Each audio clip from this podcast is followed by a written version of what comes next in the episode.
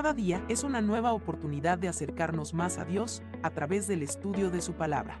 Bienvenidos a su espacio de devocional diario, Jesus is Life. Con un abrazo fraterno les damos la bienvenida para continuar en el libro de Joel, capítulo 3. Clamor al Señor. En el tiempo de esos acontecimientos dice el Señor, cuando yo restaure la prosperidad de Judá y de Jerusalén, reuniré a los ejércitos del mundo en el valle de Josafat.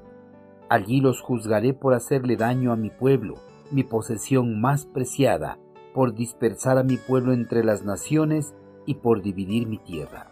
Allí yo el Señor me sentaré para pronunciar juicio contra todas ellas. El sol y la luna se oscurecerán y las estrellas dejarán de brillar.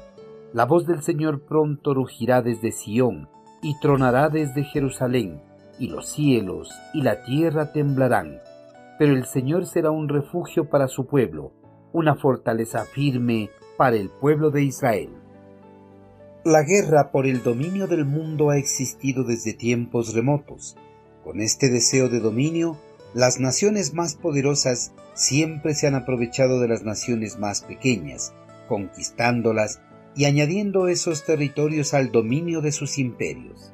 Algunos, con sed de poder, no solo han conquistado a los pueblos, sino que también los han exterminado por completo, dejando a su paso ruinas, caos y destrucción. Los gobernantes de estos países poderosos no han mostrado misericordia, ni han sentido dolor al momento de destruir y causar dolor a sus víctimas. En su lugar, han sentido placer al momento de ocasionar llanto, dolor y muerte.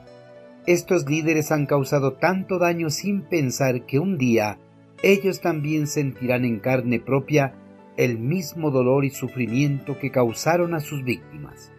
La retribución del sufrimiento a los malvados y perversos no vendrá de otros hombres, sino de las manos del eterno Creador.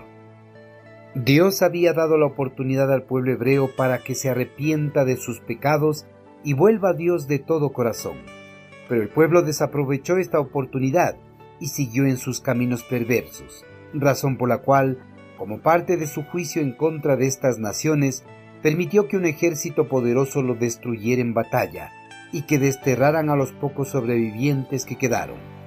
Ante la derrota de Israel y Judá, las naciones enemigas a éstas se regocijaron en gran manera, ya que durante mucho tiempo habían esperado que algún imperio derrotara a estos reinos.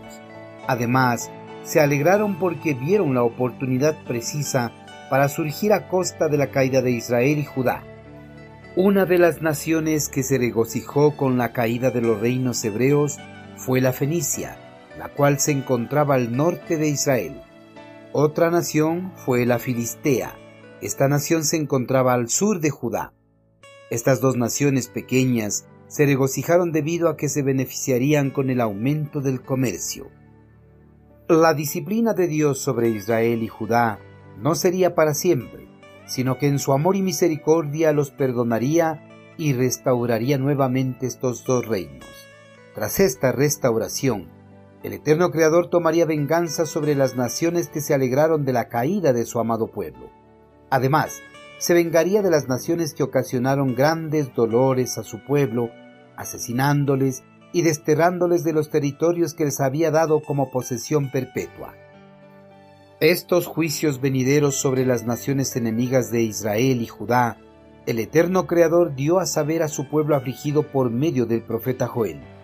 El Señor de los ejércitos celestiales le reveló al profeta que una vez que Israel y Judá sean restaurados, él reuniría a los ejércitos enemigos de su pueblo en el valle de Josafat para juzgarlos, que en aquel lugar se sentaría para dictar sentencia contra las naciones por haber ocasionado daño y dolor a su pueblo, que en aquel día de juicio el sol y la luna se oscurecerían y las estrellas dejarían de brillar, y su voz rugiría desde Sión, los cielos y la tierra temblarían, pero que Él será un refugio para su pueblo, una fortaleza firme para el pueblo hebreo.